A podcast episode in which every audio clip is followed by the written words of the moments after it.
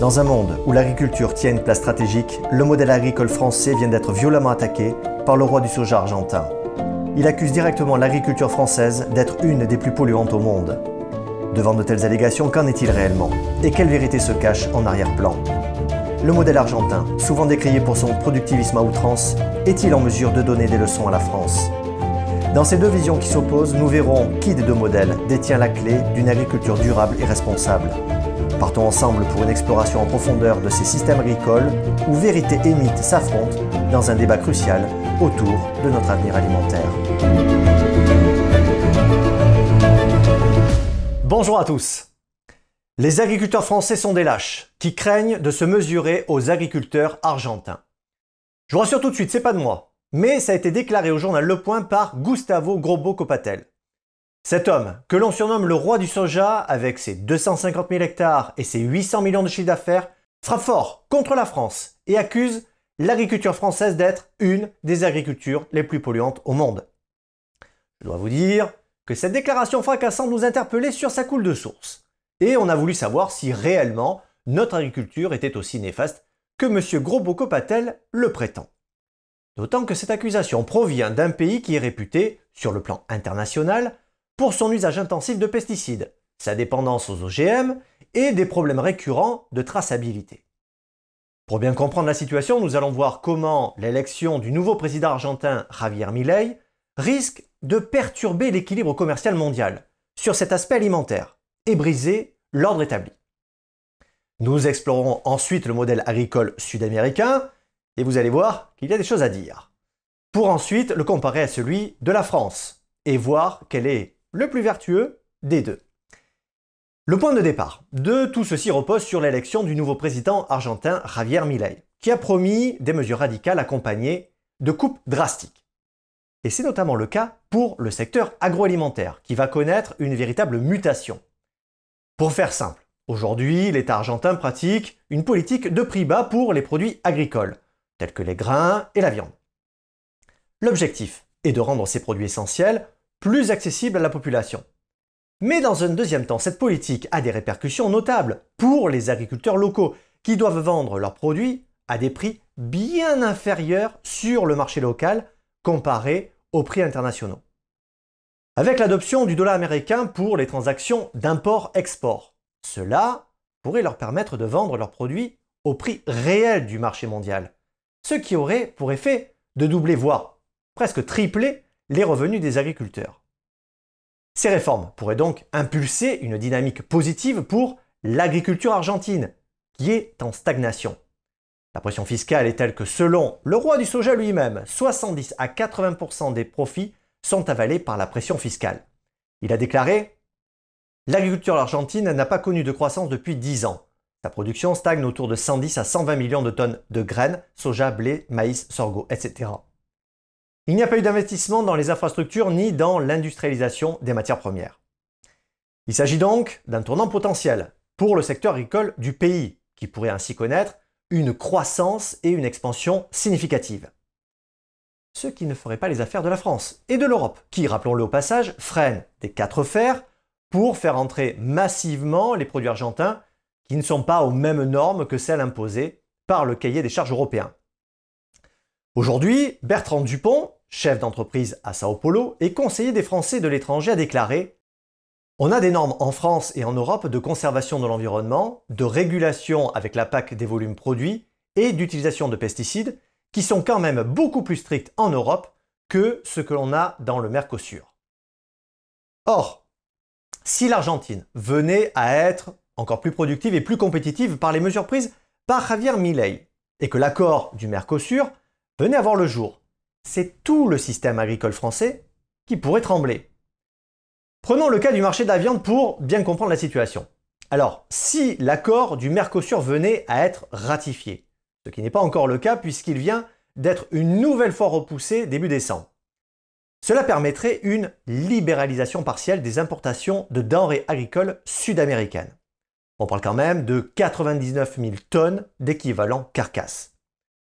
L'Institut de recherche IDEL liste de nombreuses disparités entre les deux blocs et donne l'avantage à qui selon vous? Au Mercosur bien sûr. Ce dernier note de grandes différences. Par exemple, l'usage des produits phytosanitaires dans l'élevage bovin, particulièrement pour la finition des bétails, montre que le nombre de substances chimiques autorisées et les niveaux de résidus tolérés dépassent largement, mais alors largement, les limites fixées par les normes européennes. Tout comme l'antibiotique Monensin, qui accélère la croissance des bovins, lui, il est très répandu au Brésil, mais interdit dans toute l'Union européenne depuis 2006. Cet antibiotique est utilisé pour accélérer la croissance des bovins. Côté traçabilité des animaux, la situation n'est guère rassurante, avec une absence presque totale de législation sur le bien-être animal, des pratiques de gestion de l'eau peu rigoureuses et des conditions de travail alarmantes dans les fermes et les abattoirs. Dans certains cas, ces conditions s'apparentent même à de l'esclavage. Oui, vous avez bien entendu de l'esclavage. Ces constatations mettent en lumière des préoccupations majeures sur les standards environnementaux et éthiques dans l'industrie de l'élevage bovin. Nous retiendrons déjà que le nouveau souffle du secteur agricole argentin arrive grâce aux mesures du nouveau président. On retiendra aussi les risques potentiels pour le marché français. Et enfin, les différences sanitaires entre les deux modèles. Ici, deux visions s'affrontent sur les pratiques agricoles. Vous avez d'un côté le modèle sud-américain, axé sur la culture sans labour et les semences OGM, et le modèle français, qui se distingue par un labour intensif et l'utilisation de pesticides. Alors, méritons-nous d'être qualifiés d'agriculture la plus polluante au monde? Eh bien, pour y répondre, on va s'intéresser au modèle argentin et d'une manière plus large au modèle sud-américain.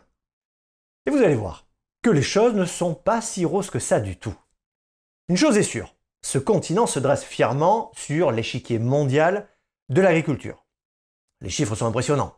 Argentine et Brésil représentent à eux seuls près de 100 millions d'hectares agricoles pour plus d'1,2 million d'exploitations.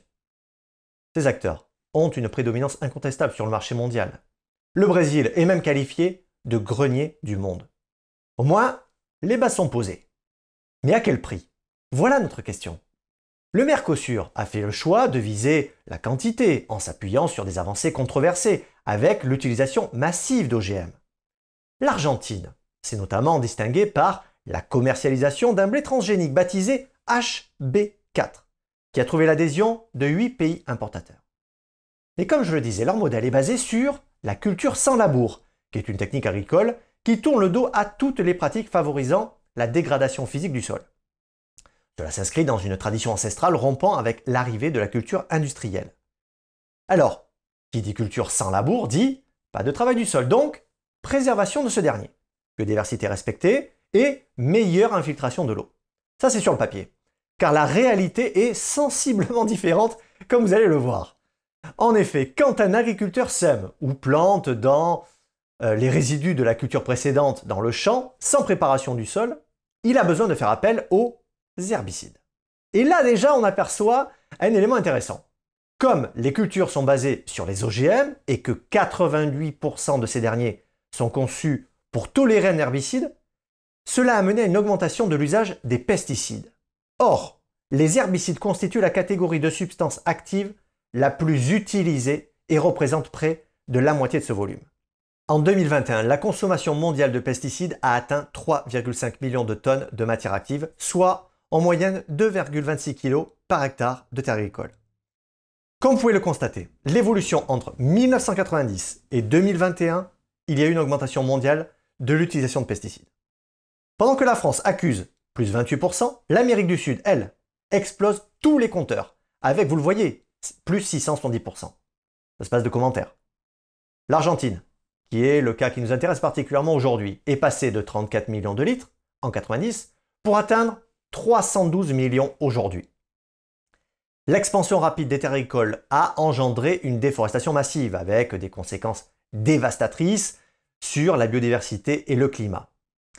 Même si les derniers chiffres attestent d'un léger recul, l'expansion des terres agricoles a provoqué une déforestation continue et majeure. Global Forest Watch donne un état des lieux peu reluisant de la situation. Regardez. En 2010, l'Argentine possédait 37,6 millions d'hectares de forêts naturelles, s'étendant sur 14% de sa superficie. En 2022, 220 kHz de forêt naturelle y a disparu, ce qui correspond à 61,7 millions de tonnes d'émissions de CO2. Observez sur la carte en rose comment la forêt recule. Ce graphique nous montre qu'en 20 ans, l'Argentine a perdu 10% total de sa forêt humide. Je ne vous parle pas même pas du Brésil. Allez si je vous en parle. Regardez ce graphique. Entre 2001 et 2022, c'est une perte de près de 50% du territoire forestier. Et les principales causes sont l'agriculture, pour les produits de base, en rouge, et en jaune, pour l'agriculture itinérante. Finalement, le modèle argentin sans labour offre un meilleur traitement des sols, mais il est contrebalancé par un recours massif aux pesticides qui engendre une déforestation par sa politique expansive. Alors, face euh, aux géants sud-américains de l'agriculture, comment se positionne le labour à la française? L'agriculture française, berceau d'une richesse culturelle et gastronomique renommée, navigue tant bien que mal au gré de politiques agricoles menées depuis une trentaine d'années. Aujourd'hui, il semblerait que nous soyons arrivés à la croisée des chemins. Vous allez le voir juste après que la France est à la pointe de l'innovation dans ce domaine, mais dans le même temps, nous restons dans certains archaïsmes. Je m'explique. Aujourd'hui, nos techniques de labourage tant décriées par M. Grosbeau-Copatel conduisent effectivement à un usage massif de pesticides. La France est d'ailleurs l'un des principaux utilisateurs de pesticides dans l'Union européenne. Une étude de Génération Future, qui a vérifié les chiffres avancés par la FNSEA, démontre que sur les 453 substances autorisées en Europe, 291 sont utilisées sur le sol français. Ce qui nous hisse à la troisième place des plus polluants. Face à une telle situation, le gouvernement a présenté le 30 octobre dernier un plan baptisé Horizon 2030, qui a pour ambition de réduire de moitié les usages de pesticides à cette date. Mais est-ce envisageable? D'autant que l'on a vu de nombreux retours en arrière avec les néonicotinoïdes ou encore le glyphosate, qui sont jugés comme dangereux pour l'environnement? Et pour la santé. Alors cette position est-elle tenable? Eh bien, si l'on se base sur l'indicateur de référence du gouvernement, qui est le NODU pour nombre de doses d'unités, qui prend en compte les quantités de pesticides vendus, la France est passée de 82 NODU en 2009 à plus de 120 en 2018, avant de revenir aux environs de 85 en 2021. Le nouvel objectif du gouvernement, il devrait descendre à environ une cinquantaine en 2030. Et pour respecter les enjeux climatiques, notre modèle devra opérer certains changements en labourant moins les sols qui participent activement au réchauffement climatique. Avec ces 81 millions de tonnes de CO2 émis par l'élevage, la culture et les engrais, l'objectif est de réduire rapidement ce seuil de 6 millions de tonnes. il semble y avoir urgence pour certains aspects, comme l'eau par exemple. Le dernier rapport de l'ANSES en témoigne et affirme qu'un tiers des cours d'eau sont contaminés par un pesticide. L'agence prévient. Ces résultats attestent qu'en fonction de leurs propriétés, certains métabolites de pesticides peuvent rester présents dans l'environnement plusieurs années après l'interdiction de la substance active dont ils sont issus. Il y a donc urgence à agir. Et c'est tout le paradoxe que j'évoquais tout à l'heure, car l'agriculture française innove, se réinvente. Une partie des agriculteurs français n'ont pas attendu ce rapport pour agir. Pour preuve, la culture bio a le vent en poupe, malgré un très léger recul en 2023. Regardez, près de 3 millions d'hectares sont en production bio pour 10% du territoire. Comme vous le voyez, plus de 60 000 fermes étaient engagées en bio en 2021. Je le disais aussi, le secteur agricole français innove comme par exemple avec l'agroécologie. L'agroécologie, c'est un peu comme revisiter les traditions agricoles avec une touche de modernité. Elle combine des pratiques agricoles ancestrales avec les dernières avancées scientifiques et technologiques. Elle voit la ferme comme une sorte d'écosystème. Elle ne se contente pas de regarder chaque culture ou animal isolément, mais considère euh, comment tout interagit ensemble en utilisant par exemple des systèmes d'irrigation économes en eau ou des solutions biologiques pour la gestion des nuisibles. Cela favorise ainsi la biodiversité en améliorant la qualité des sols et réduit la dépendance aux produits chimiques.